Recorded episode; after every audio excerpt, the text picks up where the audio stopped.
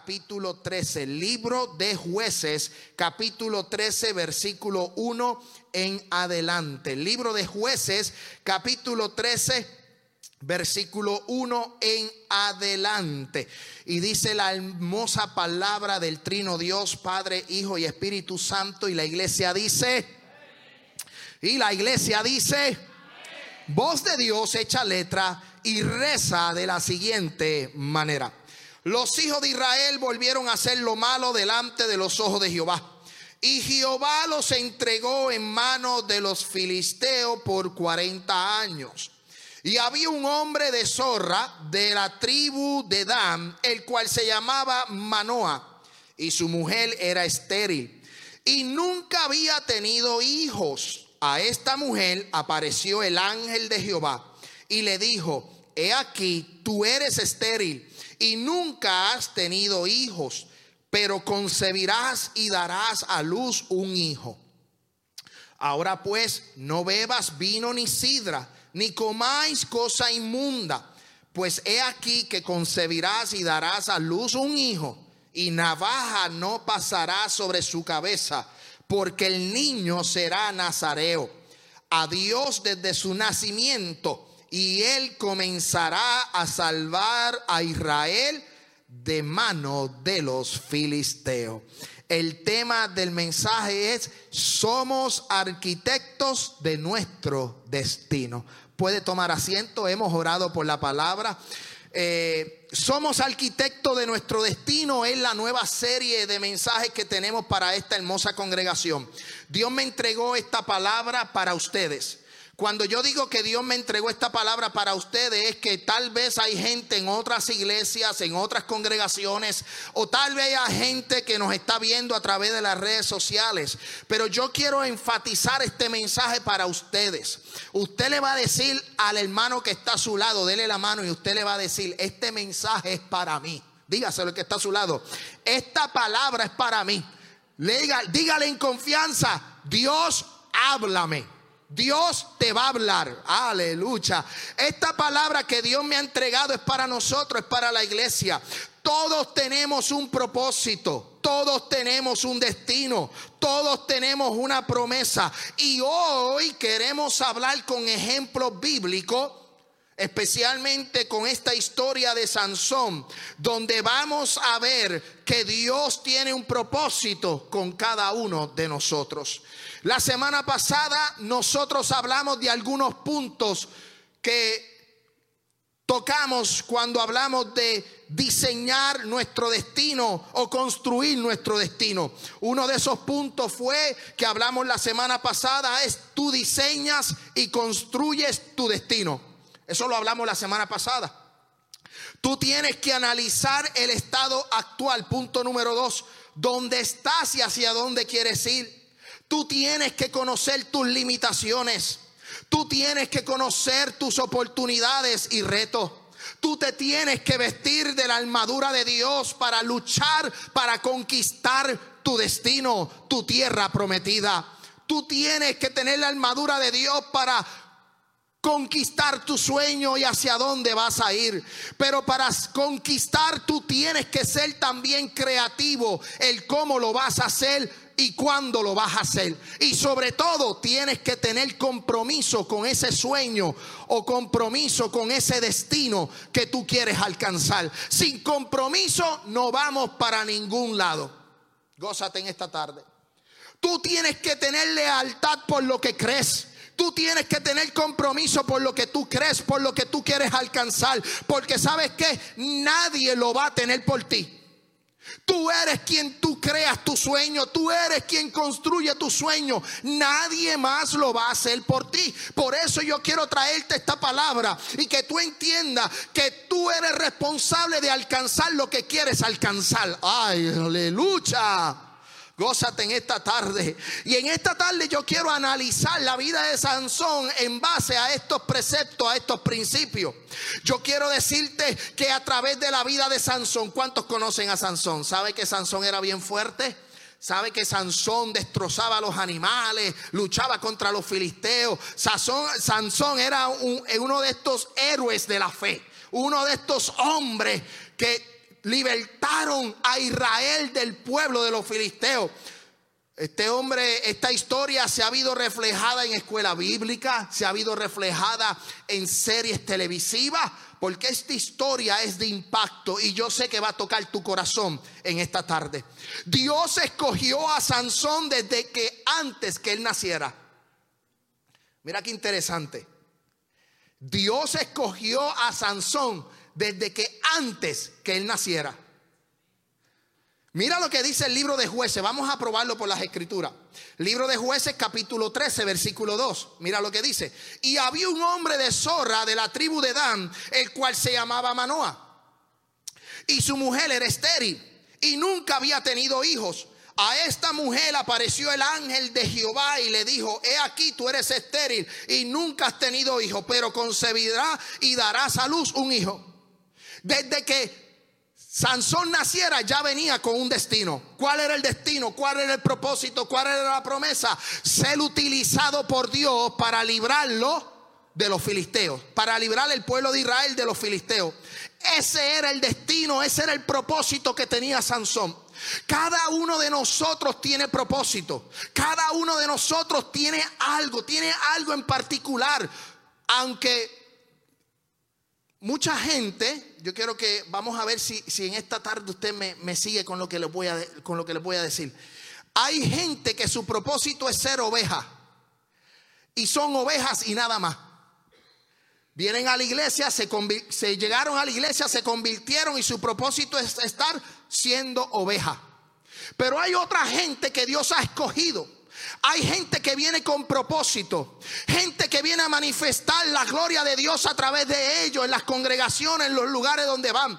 Y no hay nada de malo en ser oveja, escúcheme bien, no hay nada de malo en ser oveja, simplemente una oveja donde tú te sientas, vienes a la iglesia, te goza, adora, sirve si tienes que servir, trabaja en la iglesia si tienes que trabajar, pero hasta ahí lo deja, hasta ese límite, porque el propósito de esa persona es ser oveja y va a alcanzar el cielo siendo oveja, porque tampoco no hay nada erróneo con eso.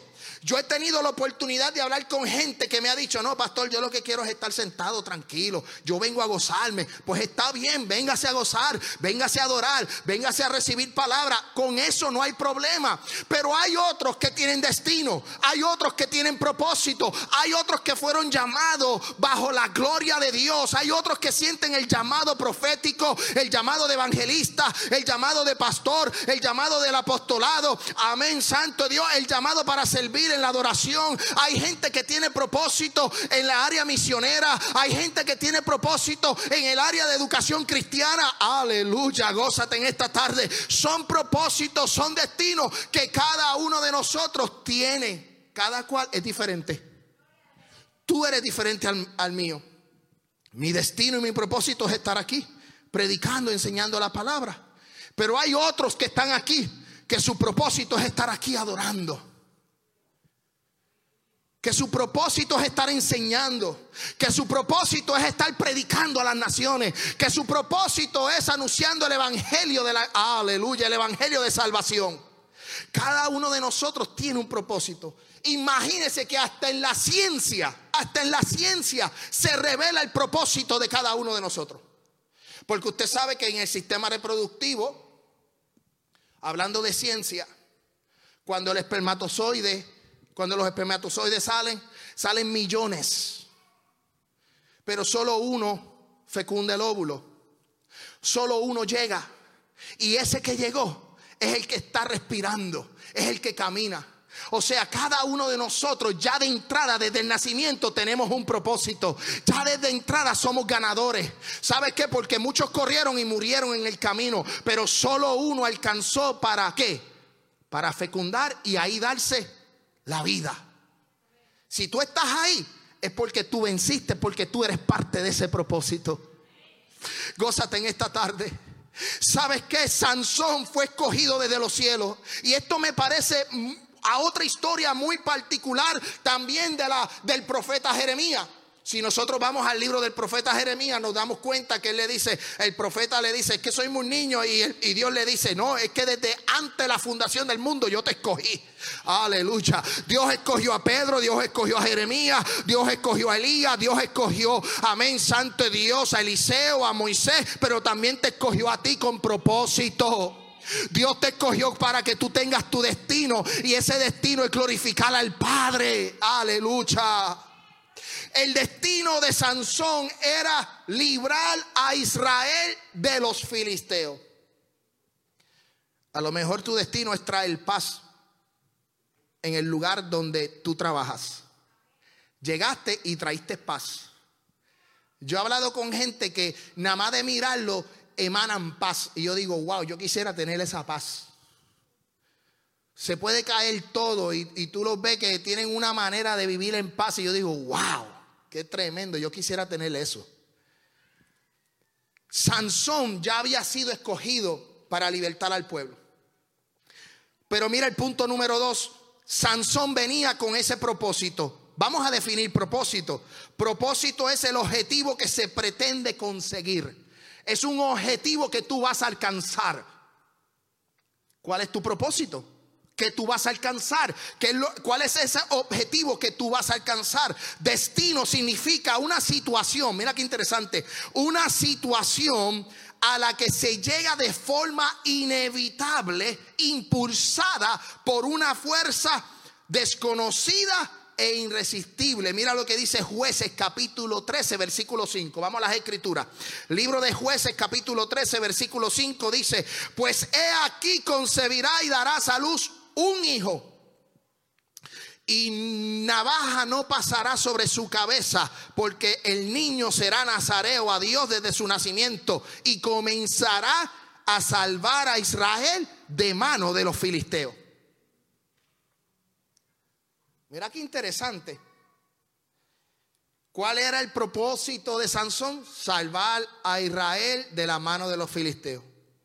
Pero ahora viene el punto número tres, que es lo que hemos ido hablando, eh, eh, eh, hablamos la semana pasada. Nosotros somos arquitectos de ese destino. Sansón era el arquitecto, era el, el edificador de su destino. Por eso los padres de Sansón tendrían el reto de instruirlo en ser nazareo. Escúchame bien, nosotros sabemos que el fundamento es Cristo y es la roca inconmovible. Todos sabemos eso. Pero hoy yo no voy a hablar del Nuevo Testamento ni de esa roca que es Cristo. Vamos a hablar de otro fundamento. Un fundamento de enseñanza. Sansón tenía que ser instruido en la cultura y en el voto nazareo. Escúchame bien esto. Nazareo significa separado. Y si nosotros hablamos de un voto nazareo, significa que es separado para Dios. Este hombre venía con una misión desde el cielo, con un propósito desde el cielo de ser separado para Dios. Este hombre no podía beber, no podía beber vino, no podía comer uvas frescas no podía beber sidra, eh, vinagre de sidra, ningún tipo de licor, nada fermentado. Sansón no podía cortar su cabello. Tampoco Sansón podía tocar cuerpo muerto, o sea, algún animal o persona muerta. No podía tocarlo. Esta, esta era una directriz bastante seria con el voto nazareo.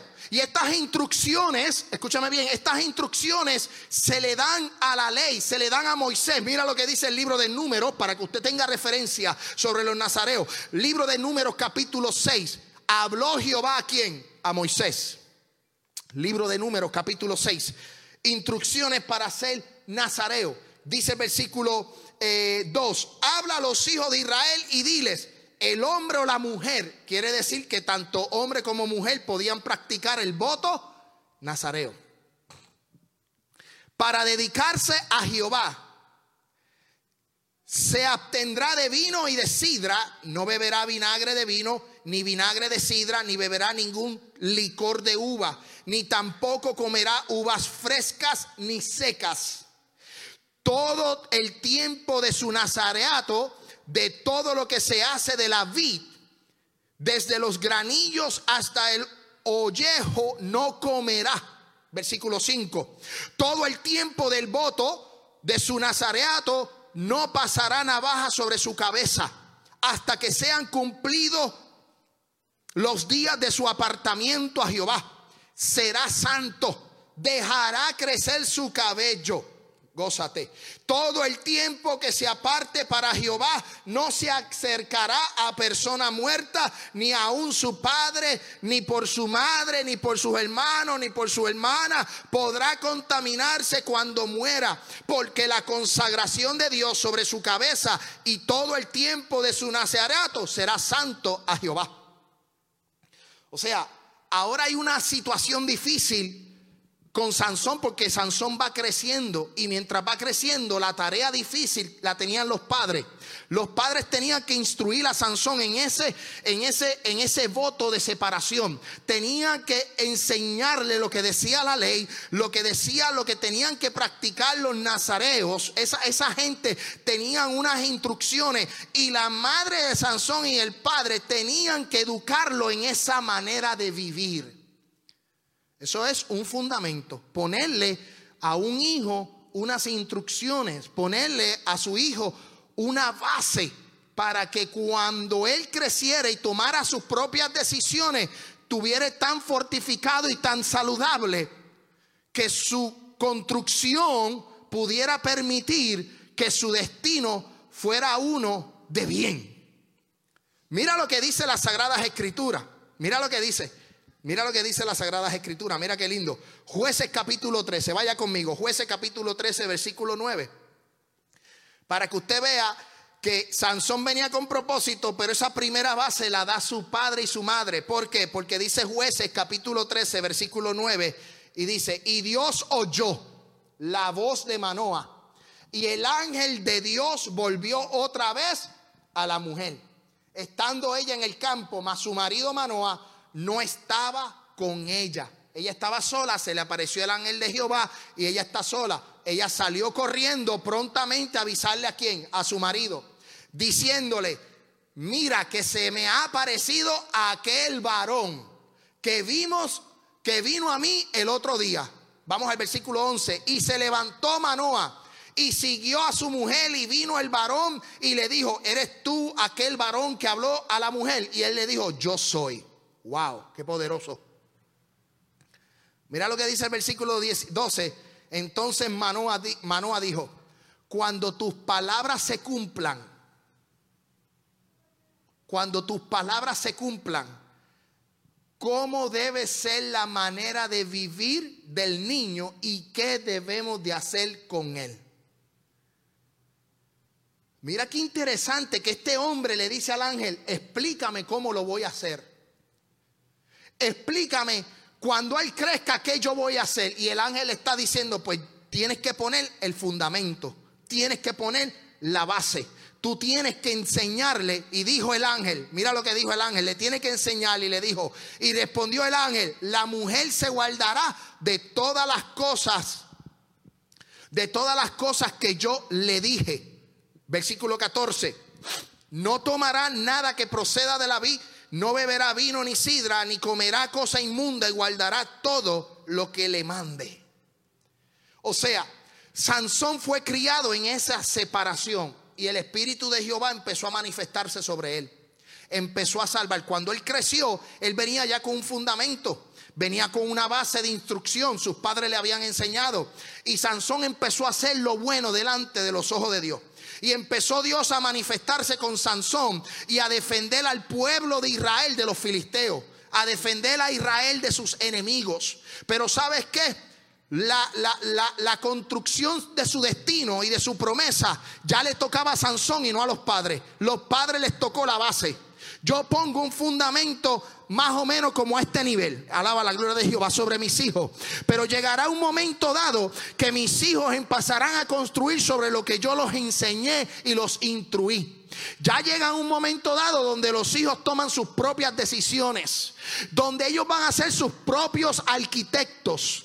Tú tienes que ser el arquitecto de tu destino, pero tus hijos van a tener Santo Dios, un destino y un propósito diferente al tuyo. Tú le vas a enseñar la base. Después de esa base, quien tiene que construir son ellos. Cucú, ¿me entendió? Nosotros ponemos la base y ellos van a qué? A construir. Eso puso mi papá. Mi papá puso en mí, mi mamá puso en mí la base. Alaba la gloria de Jehová. Los maestros de escuela bíblica aportaron en esa base. Gloria a Dios. La gente de la iglesia, los predicadores, aportaron sobre esa base. Pero llegó un tiempo dado donde yo empecé a construir mi destino. Y mira lo que pasó con Sansón. Por un buen fundamento que sus papás pusieron, Jehová comenzó a manifestarse sobre Sansón. Mira lo que dice el libro de jueces capítulo 13 versículo 24. Yo quiero que usted vaya conmigo a las escrituras. Libro de jueces capítulo 13 versículo 24. Y dice, y la mujer dio a luz un hijo y le puso su nombre Sansón. Y el niño creció.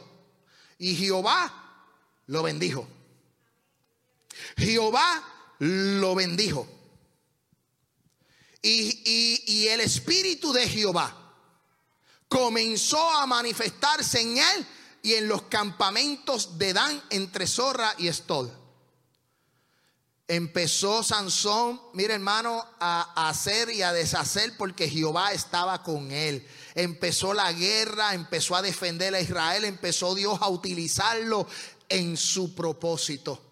¿Cuál era el propósito de Sansón? Era libertar al pueblo y salvar al pueblo de, los filisteos. Había una guerra. Los filisteos estaban en guerra. Los filisteos eh, se encuentran en la parte baja de la parte del sur de Israel. Y la, donde está la tribu de Dan ubicada estaba cerca de la franja de Gaza. Lo que hoy es la franja de Gaza, donde están los palestinos, esa área eran los filisteos actualmente. Y en aquel tiempo los filisteos estaban en guerra con la tribu de Dan y con Israel. Y Dios usó a Sansón para libertarlo. Pero mira esto, que el espíritu se manifestaba en la fuerza. O sea, Dios utilizaba a Sansón en qué? En la fuerza. Mira lo que dice el libro de jueces. Vamos a la historia. Libro de jueces capítulo 14, versículo 6. Y el espíritu de Jehová vino sobre Sansón, quien despedazó al león como quien despedaza un cabrito, sin tener nada en su mano, y no declaró ni a su padre ni a su madre lo que había hecho. Se quedó calladito. ¿Sabes por qué? ¿Sabe por qué no dijo nada Sansón? A pesar de que agarró el león y lo despedazó y, la, y, se vio la fuerza y el Espíritu de Dios estaba sobre él y estaba haciendo cosas maravillosas, pero no dijo nada. ¿Sabe por qué? Porque Sansón comienza a tomar decisiones que iban a debilitar la estructura. A debilitar la estructura. Le pido a Diana, Diana, pasa por aquí.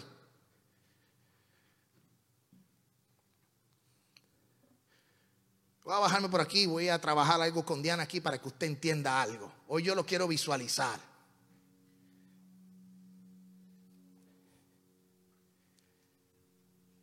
La estructura de Sansón era una estructura fuerte porque sus padres lo habían instruido. Pero las decisiones de Sansón llevaron a que la estructura se debilitara en ciertas decisiones que él tomó.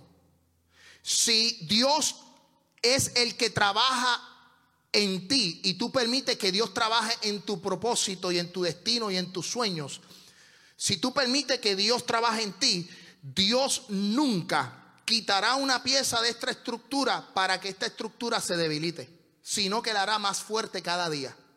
Obviamente esto es un yenga gigante, ¿verdad? Y queremos demostrarlo de una manera, pero búscame tres piezas. Cuando tú construyes cuando Jehová, cuando Jehová es el que edifica y el que te ayuda, a, el que tú pones tu propósito en Dios y empiezas a construir en Dios, Dios va a poner una estructura de esta manera. Pero cuando eres tú, por tu diseño, y empiezas a tomar decisiones que no son correctas y que van debilitando la estructura, muchas veces la que se afecta es esa. Eh, no, esa no, perdona, la de... Quítame esta. Cuando somos nosotros, cuando somos nosotros, en nuestra propia decisión podemos afectar la estructura de lo que estamos construyendo. Tú eres, tú eres el arquitecto, tú eres el que edifica. ¿Qué dijo Pablo? Que lo hablamos la semana pasada. Pablo dijo, soy perito arquitecto. Yo no pongo otro fundamento. El fundamento es Cristo y voy a, edificar sobre ese fundamento. Somos colaboradores de Dios, somos labranza de Dios, somos edificadores de Dios. Amén. Somos, eh, eh, somos clave eh, en, la, en la construcción, en el diseño. Pero sabes qué? El fundamento es Cristo. Pero en este caso, si nosotros empezamos a construir y tomamos decisiones, hay decisiones en nuestra vida que van a llegar a limitar y a debilitar la estructura. Por eso, mira lo que dice la escritura, Santo de Dios, jueces capítulo 14, versículo 8. Yo quiero que usted vaya conmigo al libro de jueces capítulo 14, versículo 8. Dice, mira qué interesante. Mira qué interesante. Comenzó a qué? Sansón fue y buscó una mujer filistea. Los filisteos no estaban dentro de las ciudades o de los pueblos donde Dios le había prohibido a Israel tener eh, consagrar matrimonio. O sea, que dentro de los pueblos que estaban prohibidos, los filisteos no era uno de esos pueblos. O sea, que Sansón se podía casar con una filistea. Sansón buscó una mujer de otro pueblo. Eso quiere decir que estaba en un yugo desigual. Gózate en esta tarde. Obviamente hay un propósito de parte de Dios en esta historia, pero yo quiero decirte que esa fue la, una de las primeras decisiones que tomó Sansón y empezó a debilitar su fundamento. Lo empezó a debilitar a tal punto que dice las escrituras, mira lo que dice jueces capítulo 14 versículo 8, dice, y volviendo después de algunos días para tomarla, se apareció del camino para ver el cuerpo muerto del león. Y he aquí que el cuerpo del león había un enjambre de abejas y un panal de miel. Y tomándolo en su mano, fue comiéndolo por el camino. Y cuando alcanzó a su padre y a su madre, le dio también a ellos que comiesen. Mas no le descubrió que había tomado de aquella miel del cuerpo del león que yo te quiero traer con esta historia, comenzó a tomar la decisión, buscó una mujer filistea que no tenía nada que ver con Israel y camino a buscar a esa mujer, mató un león. El león que leímos anteriormente, él lo mató y lo despedazó. Y cuando regresó, encontró el león y en el león había un enjambre de, de abejas. Pero ¿qué dice la historia? En el caso del Nazareo, ¿qué dice? Que no puede tocar cuerpo muerto. Pero Dios no se apartó de él. Dios no se apartó de Sansón porque dentro de la regla del Nazareo, dentro de la regla del Nazareo decía que no podía tocar muerto. Oye, y Dios le permitió que tocara eso y que la fuerza no se le fuera. Sino que esa decisión debilitó el fundamento de la estructura de, de Sansón. Sansón estaba siendo responsable de su construcción y él empezaba, sigue construyendo, y él empezaba a construir en base a que a sus decisiones. Pero ya vemos la primera decisión mala, que Dios se la permitió, Dios se la permitió. Las misericordias de Dios se renuevan cada mañana, pero ¿sabes qué? También hay un límite. Hay gente que se atreve a construir, edificar, pero a tal punto que su estructura va creciendo en una sola columna. Por ejemplo, si la hermana Diana empieza a construir esto, ponte otra más ahí, empieza a construir, sigue poniendo ahí. Si empezamos nosotros a construir en una sola estructura, en algún momento dado se va a caer. Por eso hay que tener mucho cuidado con quién caminamos, con quién hablamos, qué hacemos y qué no hacemos. Porque la misericordia de Dios se renueva cada mañana, pero ¿sabes qué? En algún momento dado Dios va a disciplinar. Dios va a disciplinar. Y lo voy a tomar de un texto literal. Dios es amor, pero también es fuego consumidor. ¿Usted me está entendiendo en esta tarde? Las decisiones de nosotros provocarán que la estructura se fortalezca o la estructura se debilite. Sansón se atrevió a ir al cuerpo del león, tomar el enjambre y no solo él, sino que se lo dio a mamá y a papá. Pero ¿qué dice la Biblia? Que mamá estaba en un voto nazareo también. Y le dijo que se tenía que cuidar. Aleluya. El varón, el ángel de Jehová le dijo, tienes que cuidarte. Y él no le dijo nada. Ahí la mamá, por no descubrir el pecado, pues no entra en ese pecado. El pecado lo comete quién? Sansón. Es como si me invitan a mí a una boda y yo no sé lo que yo le digo jugo de china para los boricuas, pero es jugo de naranja. Y de hecho me pasó una vez. Me pasó una vez, lo voy a decir porque me pasó una vez. Fui a una boda en Puerto Rico y la boda en un hotel, en un hotel y había un, un envase de jugo de naranja. Nosotros le hicimos jugo de china. Uh, de hermano, ni que a mí. Jugo de China, a mí me encanta, jugo de naranja, me encanta. Yo fui. Y de momento alguien se me pega y me dice, Maelo, deja eso. Y yo, ¿qué pasó? Ya yo me había dado dos palos. Ya yo me había dado dos trancazos. Deja eso, Maelo, ¿qué es eso? Es una mimosa, eso tiene alcohol. Ay, Señor, perdóname. Yo no lo sabía. ya yo estaba de, ya yo estaba. Ya yo estaba bailando solo. Ya yo estaba bailando solo. Pero yo no lo sabía.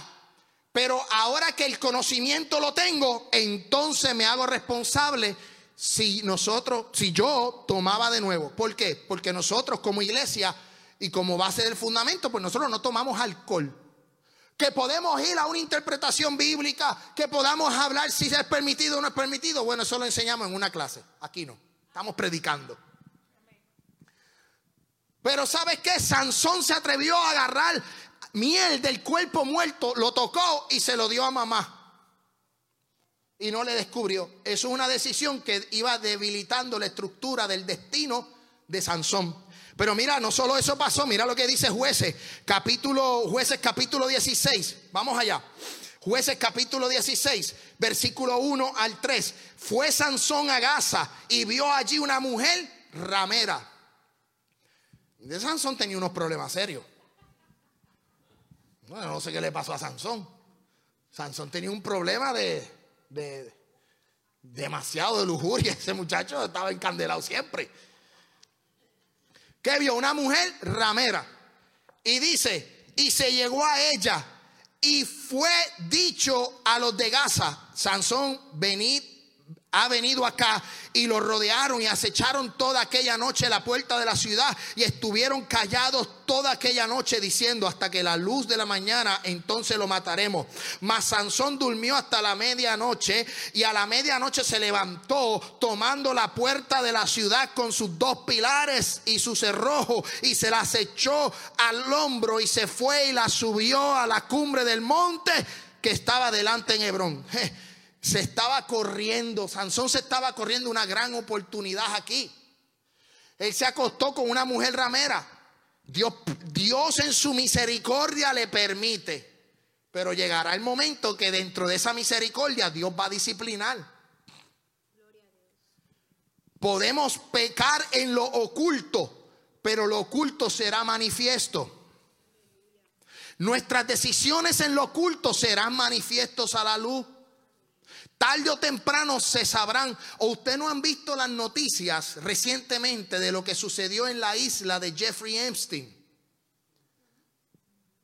Que recientemente salió el listado de las personas que visitaban esta isla. No, allí no, esa isla no la visitaba Juan del Pueblo ni Chancha Carecaeso. Allí los que visitaban allí aquella isla eran gente de pudiente, gente de plata presidente y expresidente y príncipe de, de otro reino. ¿Y qué se hacía allí? Pecado. ¿Y se, cómo se supo? Ahora, después de muchos años, se supo la verdad. En algún momento, en algún momento se va a saber la historia. Haga bien las cosas en su trabajo, haga bien las cosas en su familia, haga bien las cosas en la iglesia. Empieza a construir sabiamente, empieza a edificar sabiamente empiece a, Póngamelo así, hermana Diana. Así empieza a, que a construir sabiamente. Porque cuando tú le permites a Dios construir, cuando tú le permites a Dios darte también diseño, ayudarte, tú vas a crecer fortalecido. Aunque llegue el momento que esta pieza está ahí, en su momento que va a ser Dios, si tú le permites a Dios trabajar, Dios va a ser. Ponla ahí, hermana Diana, si puedes lograr. Dios va a hacer que tú vuelvas a tener estructura. Dios lo va a hacer. Tienes que darle esa oportunidad. Sansón empezó a jugar con Dios. Sansón empezó a jugar con su voto y empezó, empezó, eh, empezó a, mover piezas en su estructura. Míralo, tocó un león muerto, se acostó con una ramera, pero mira lo que dice ahora el libro de jueces capítulo, capítulo 16. Vamos al libro de jueces capítulo 16, versículo 4. Después de esto aconteció que se enamoró de una mujer, otra más, pero ¿qué es esto? En el valle de Sorek, la cual se llamaba Dalila. Y vinieron a ellos los príncipes de los filisteos y le dijeron, engañándole, informándole en qué consistía su gran fuerza y cómo lo podríamos vencer para que lo atemos y lo dominemos y cada uno de nosotros te dará cien mil ciclos de plata. Se enamoró de Dalila. Ya estamos. Sí. Dalila se enamoró de Dalila. Y ya usted sabe, parece que Dalila estaba, tenía su cuerpo, estaba hermosa, era preciosa, se enamoró de Dalila. ¿Y qué sucedió? Usted conoce la historia. Empezó a jugar con el voto su edificación se empezó a, limitar, a, a, veces eh, debilitada. Empezó a construir con Dalila y las decisiones que había tomado. Empezó a edificar de esa manera.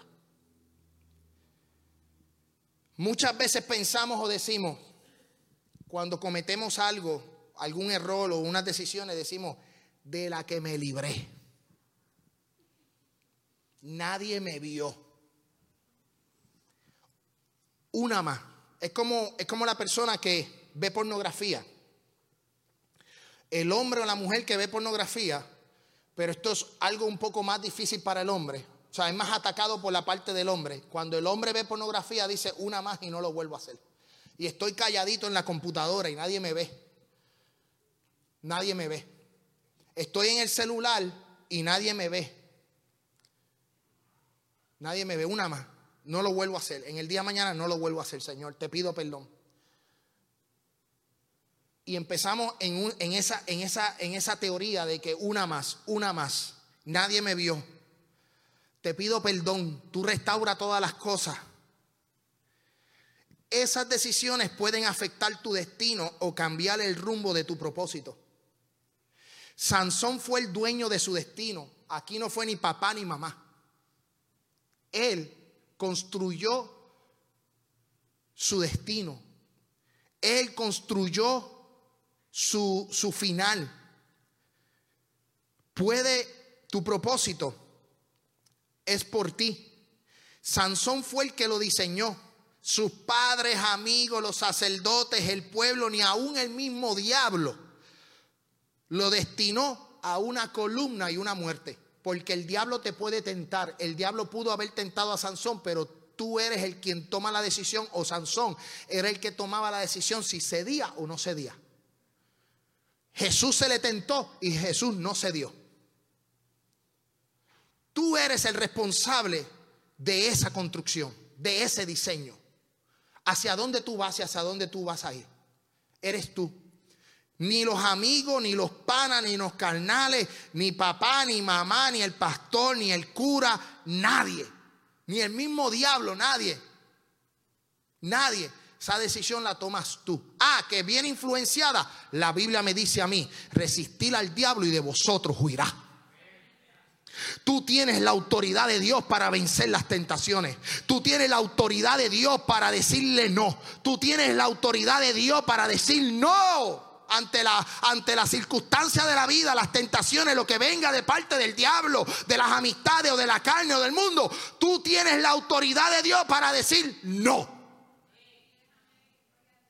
Esto no es por presión de grupo. Hay grupos que te presionan, que te presionan, que te van presionando, que te van presionando. Pero tú decides si tú cedes o no cedes.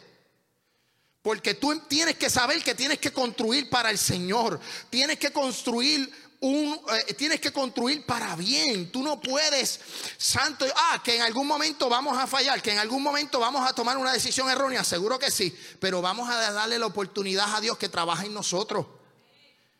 Dalila le cuestionó varias veces ah, y lo sedujo con qué? Con sus palabras y personalidad.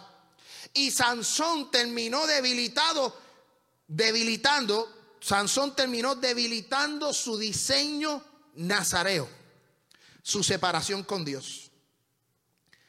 Mira lo que dice jueces capítulo 16, versículo 6, que está en la pantalla. Y Dalila dijo a Sansón, yo te ruego que me declares en qué consiste tu gran fuerza y cómo podrás ser atado para ser dominado. Él se acostó con ramera, tocó, el, tocó el, el, león muerto, comió la miel, hizo varias cosas y todavía tenía fuerza por la misericordia de Dios. Pero ya, ya hasta aquí llegó el límite. Primera, la primera vez, le dijo a Dalila, siete mimbres. Y en su misericordia Dios le permitió vencer. La primera vez que, Dalila, él le, declaró en qué consistía su fuerza, eso se encuentra en el libro de jueces capítulo, eh, eh, capítulo 7, 11, eh, perdonen, versículo, versículo 11 en adelante, dice que siete, siete mimbres y lo ataron. ¿Y qué pasó? Se levantó por la mañana, rompió los mimbres y salió defendiendo, salió bien. La segunda vez le dice, cuerdas nuevas, tienen que atarme. Dalila lo estaba convenciendo, ya va por la segunda y Dalila le está diciendo, dime, dime, papi, dime, qué lindo tú eres, tú eres hermoso, qué rico tú estás, me gusta tu cabellera, Flavio, como tú le quieras llamar. Y Dalila empezó a enamorarlo. Ay, que parece que el muchacho tenía, el muchacho era flojo. Y se dio en la segunda. Oh, átame con cuerdas nuevas algo nuevo y lo ataron con cuerdas nuevas, pero de verdad que Sansón tenía que ser zángano y tonto. Mano, le estás diciendo dos cosas y todavía sigue. Hay, hay hombres que de verdad que necesitan del Señor. Hay hombres que necesitan del Señor. Hay hombres que necesitan de Cristo. Hermano, qué difícil es. Hermano, si la primera la viste, ok, la viste la primera pasaste, pero en la segunda vuelve con la misma historia. De verdad que no sé qué pasaba por la mente de Sansón. Cuerdas nuevas. Mira lo que dice el versículo 11. El versículo 11. Y le dijo, si me atare fuertemente con cuerdas nuevas que no se hayan usado, jugando, tú sabes, jugando con ella, diciéndole, no, tienen que ser nueve y que no se han usado, yo me debilitaré y seré como cualquiera de los hombres. ¿Y qué pasó? Lo ataron Sansón los filisteos y salió corriendo Sansón, rompió las cuerdas nuevas y salió venciendo. Todavía la misericordia de Dios trabajando. Todavía la obra de Dios trabajando, pero su, su, su destino dañándose. Su destino iba de otra manera. Su propósito, su construcción se iba debilitando. Ahí no fue ni papá ni mamá, ahí fue quién, Sansón. Ya en la tercera vez, Jueces capítulo 16. Jueces capítulo 16, versículo 15. Hermano Orlando, agarra el piano que ya estamos terminando. Santo Dios, que hoy va a caer una senda nevada, alaba la gloria de Jehová. Preparen sus casas, abran una plumita, una en el zinc, abran una que gotee, porque aquí las tuberías se congelan y explotan y después va a tener inundaciones dentro del apartamento y dentro de la casa. Les aconsejamos, esto es un paréntesis, que deje una pluma, una, un zinc abierto goteando para que el agua corra y no se congele. Esto es de gratis y no les cobro por esto. Agárrese el piano, Orlando. Mira lo que dijo la tercera vez. Y ella le dijo, ¿cómo dice? Yo te amo, papito lindo, negrito lindo, amorcito, cosita de mamá. Cuando tu corazón no está conmigo, ya me has engañado tres veces. Tú eres un sinvergüenza, no me has descubierto aún en qué consiste tu gran fuerza. Y aconteció que presionándolo ella cada día con sus palabras e importunándole, su alma se fue que reduciendo a mortal angustia. Versículo 17. Y le descubrió pues todo su corazón y le dijo, nunca Tenía que estar ciega porque si el hombre tenía el pelo largo, ¿sabe? Dice, nunca mi cabeza llegó a navaja porque soy nazareo de Dios, desde el vientre de mi madre. Y si fuera rapado, mi fuerza se apartará de mí y me debilitaré y seré como todos los hombres. Un consejo aquí a los hombres. Si usted recibe un mensaje de texto por Messenger, por Instagram, de alguien, de alguna mujer, con un mensaje fíbrolo, de eso bonito, mano, dale de automático. He visto amigos evangelistas caer por mensaje de texto pastores los hemos visto caer porque no se cuidaron. Borre ese mensaje. Si no, agarre su celular y diga, pastora, por ejemplo, yo en mi caso, pastora, me escribieron esto. Mis hijos, mis hijos saben cuál es la clave del celular. Mi esposa sabe cuál es la clave del celular porque no hay nada que esconder. Ella puede entrar en cualquier momento. Ella, yo sé su clave. Yo sé la clave de ella. Ella sabe la mía. Mis hijas vienen, agarran el celular, ponen hasta la más chiquita, viene y pone el código ahí y entra.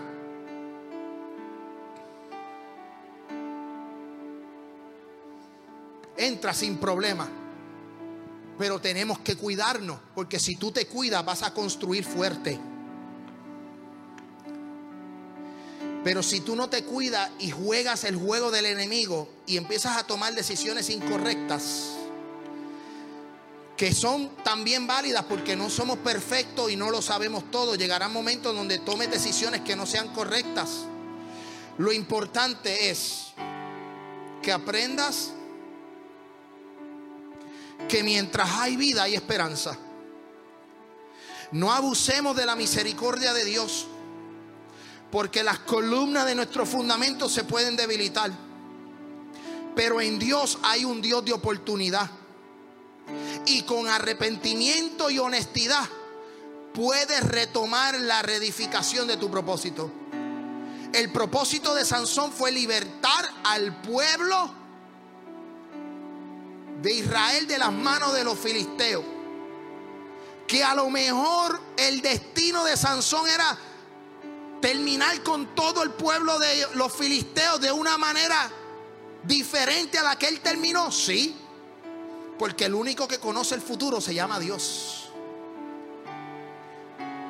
Él no estaba predestinado a morir en dos columnas, sepultado bajo el concreto, no. Él estaba predestinado y destinado a salvar al pueblo de Israel. Pero por sus decisiones y por su construcción tan débil, terminó en un palacio frente a dos columnas.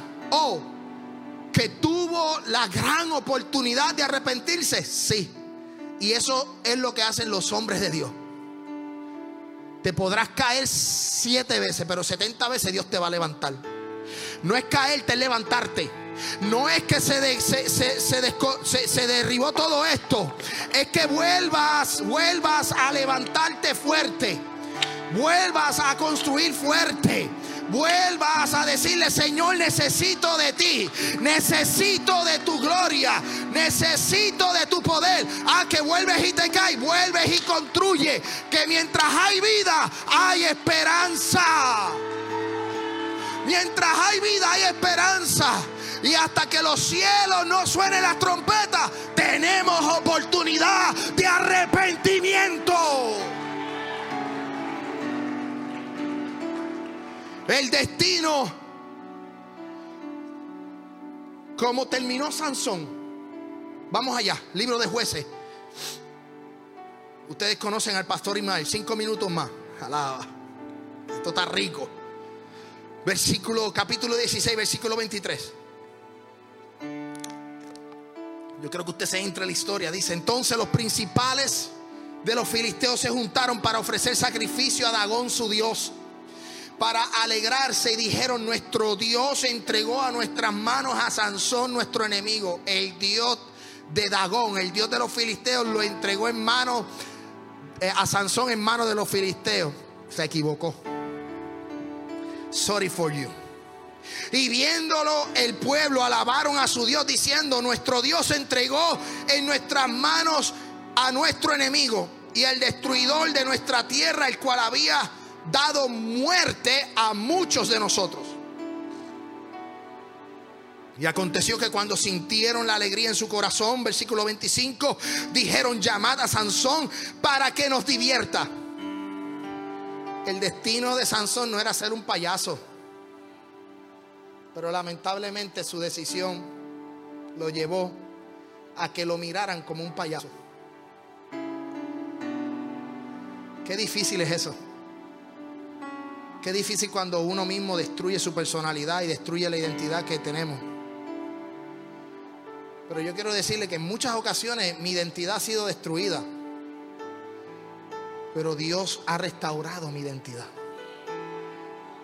En muchas ocasiones, yo no sé cómo usted se sienta, pero hoy yo te quiero decir que hoy Dios, Dios hoy, hoy Dios restituye tu identidad. No es lo que la gente diga, no es lo que la gente dijo o que la gente deja de comentar, no. Que comenten todo lo que quieran. Hoy tú eres una nueva criatura en Cristo Jesús. Mira lo que dice la Biblia. Y aconteció que cuando sintieron alegría en su corazón, dijeron, llamad a Sansón para que nos divierta.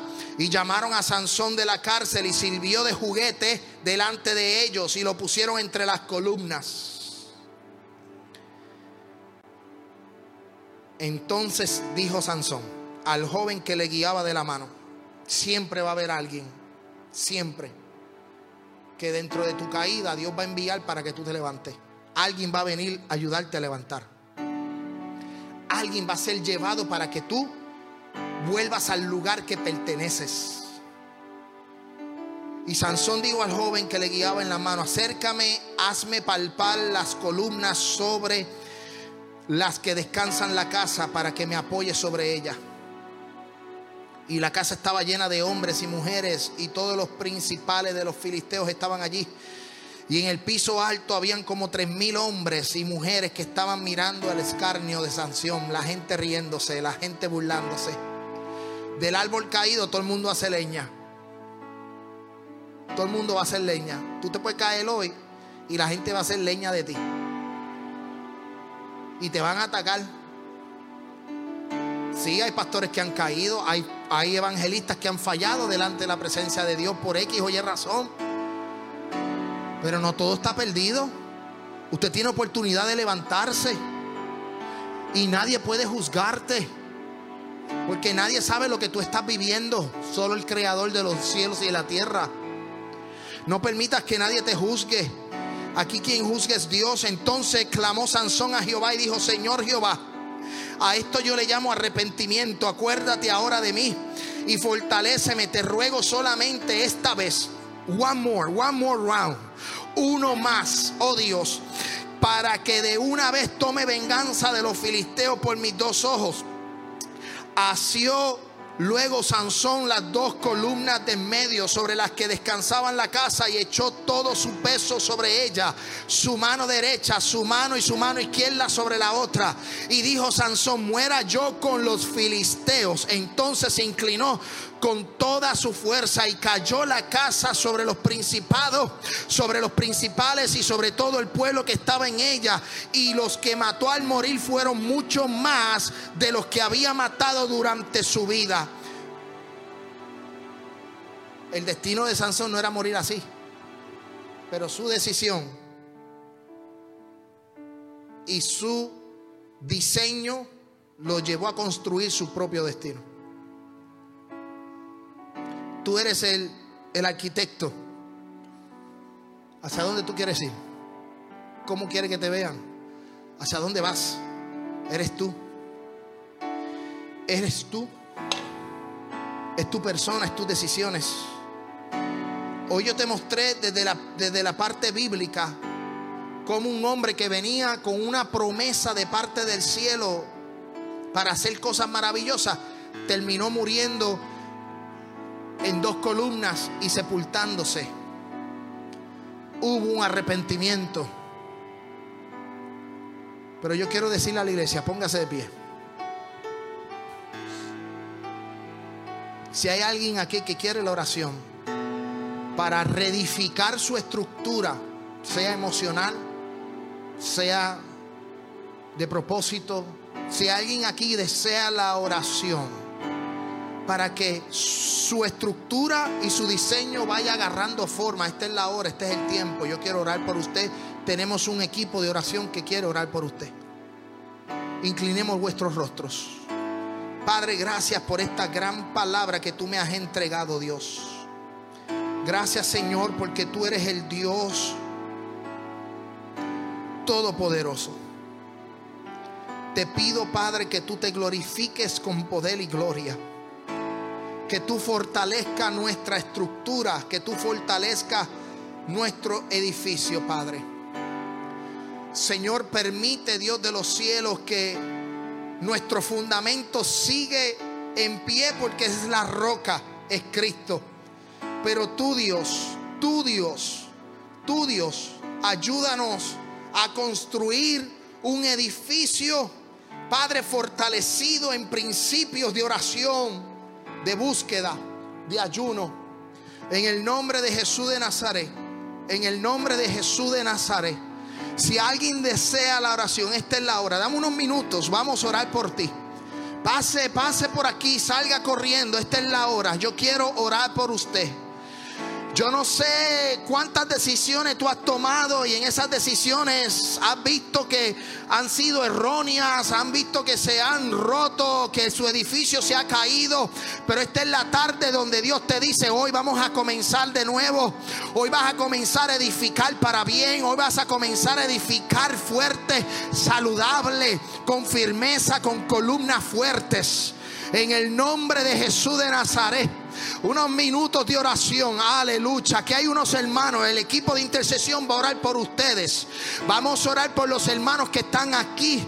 Aleluya por los hermanos que han pasado. Es un tiempo donde tú le vas a decir al Señor, Padre, permíteme, Dios de los cielos, Señor, edificar para el reino, edificar para el reino, edificar para el reino, edificar para el reino. Yo quiero construir donde la polilla y el orín no corrompen. Yo quiero construir en la roca, que vengan tiempos difíciles, que vengan ríos con ímpetu, que vengan Dios de los cielos terremotos, tempestades, pero que mi edificio, mi casa permanezca, permanezca, permanezca, permanezca. Construye, Dios de los cielos, da las herramientas, da la fuerza, Dios de los cielos. Espíritu Santo de Dios, glorifícate sobre cada uno. Señor, que nuestras decisiones sean para bien, sean para una edificación robusta. Que la edificación sea robusta, sea fuerte.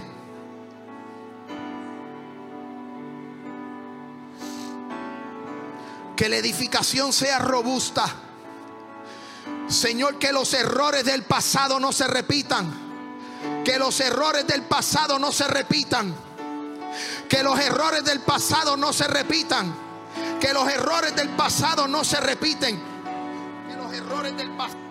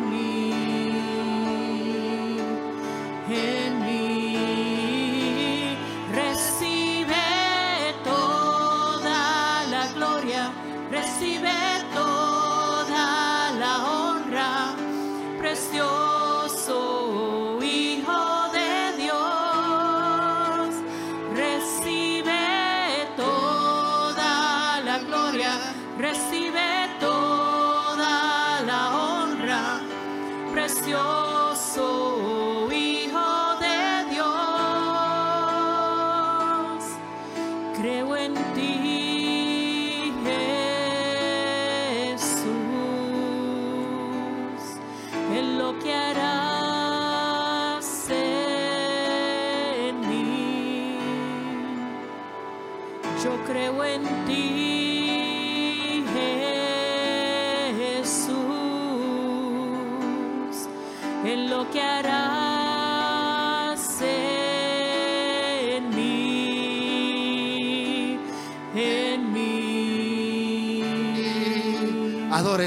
incline su, su rostro.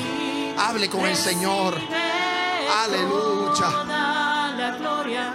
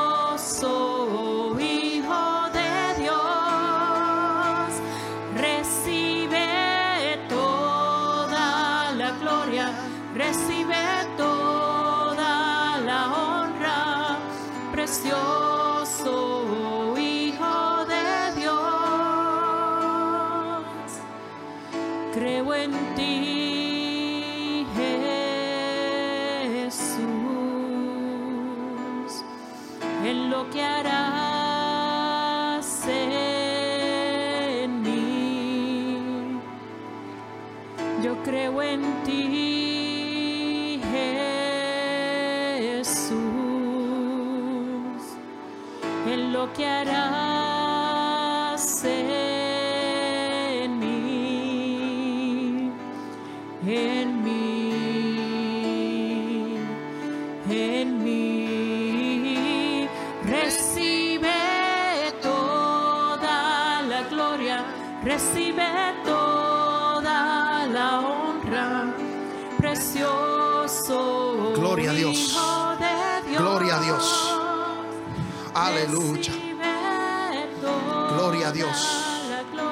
nombre de tu Hijo amado, Padre. Ayuda a nuestro hermano Quique, Padre. Fortalécelo, Dios. Fortalécelo, Dios. Que pueda construir, Dios del cielo, sobre roca. Señor, Padre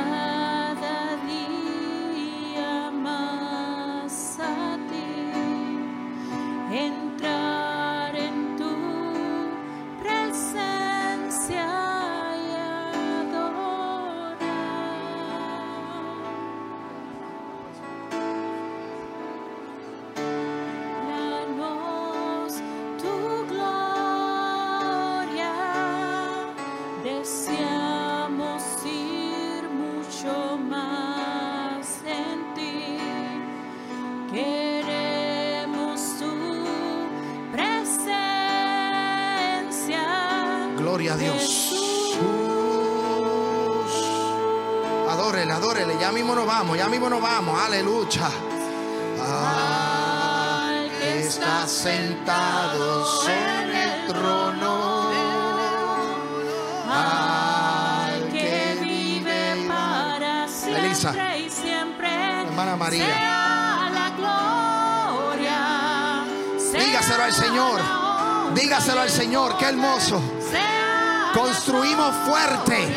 Hay fortaleza, hay fortaleza de parte de Dios. la honra y el poder, y al que está sentado en Y el trono. Aleluya. que vive para Wow, qué bendición. Padre, gracias. Gracias, Señor. Gracias, Cristo.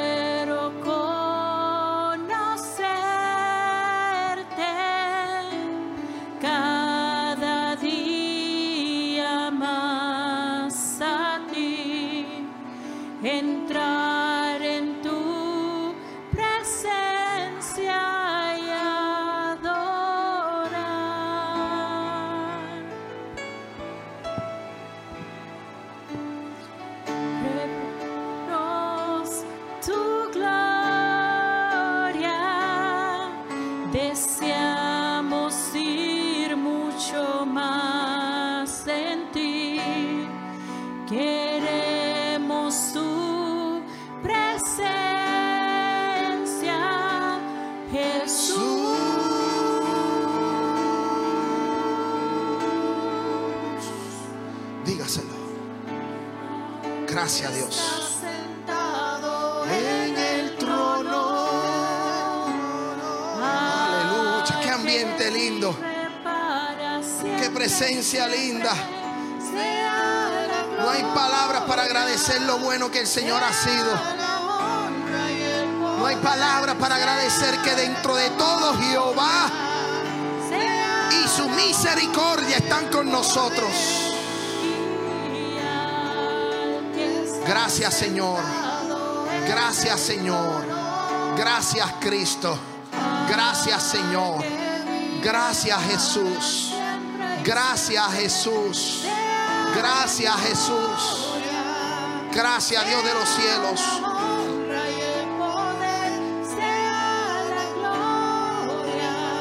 Gracias Dios. Gracias Señor. A su nombre. A su nombre. Gloria. Estamos muy contentos. Hermanos, ya en breve, en unos minutos vamos a salir. Voy a hacer la oración de despedida. Los padres que tienen sus niños con los, con los maestros, por favor, denle 5 o 6 minutos a, a, la hermana Jenny para que anote los datos. Eh, prepárese, hermanos, si no ha ido al supermercado, va a estar, eh, el día de mañana es holiday, pero va a caer 4 pulgadas aproximadamente de nieve, va a estar frío, las temperaturas van a bajar y para aquellos que son nuevos en el estado, pues se va a poner frío. Recuerden varias cosas que les dije. Dejen una de las plumas del zinc abierta un poco que gotee para que el agua corra. En los vehículos, si están afuera, no están en el garaje, levanten los parabrisas, los, los, los, que limpian los wipers, levántenlos para arriba para que cuando caiga la nieve no se pegue. Amén. Y si está muy frío, no agarre agua caliente y se lo tire al cristal del carro porque lo puede romper. Amén. So que les aconsejamos que si viven en algún sitio eh, que tengan que subir escaleras, con mucho cuidado, el hielo resbala, ponga un poco de sal para que se derrite. Amén. Y entonces, pues cuídense. Ya enviaron una notificación, recibí una notificación que el, el condado de Rutherford no tendrá clases el martes. El martes los niños estarán libres. Entiendo que me llegó ese mensaje. No tienen clases, Rutherford County. So, que cuídese, vaya al supermercado, haga unas compritas, compre, ya usted sabe, los monchis, doritos, refresco, papitas. Y hermano, póngase a ver una buena película. Alaba la gloria. Si no, mira, hermano, váyase a orar al cuarto con frío. Gózate en esta tarde. Amén. Vamos a orar, vamos a despedirnos. Eh, hay algunos hermanos que quiero hablar con ellos. No se me vayan, los cuatro, ustedes que están ahí, no se me vayan, quiero hablar con ustedes. Eh, Berta y no se me vayan, quiero hablar con ustedes. Amén. Y pues vamos a despedirnos en esta tarde, sabiendo de que Dios ha hablado a nuestros corazones. Padre, gracias de manera especial. Gracias por traer esta palabra, esta adoración. Gracias por esta gloria tan bonita, Dios de los cielos. Gracias por la visita que nos estuvo eh, visitando en el día de hoy. Gracias por tu gloria. Gracias por tu presencia, Padre. Y llévanos con bien hasta nuestro lugar de destino, nuestros hogares. Bendícenos con poder y gloria. Bendícenos, Dios del cielo, el resto de la semana. Señor, cuida nuestros vehículos el resto de la semana cuando vayamos a trabajar en las carreteras, Dios de los cielos, pon ángeles a nuestro alrededor. Señor, bendícenos y cuídanos. Y que podamos salir de aquí, pero no de tu presencia. Toda la gloria y toda la honra será para ti. En el nombre de Jesús. Amén, amén y amén. Saludad los unos a los otros y le pido a los técnicos.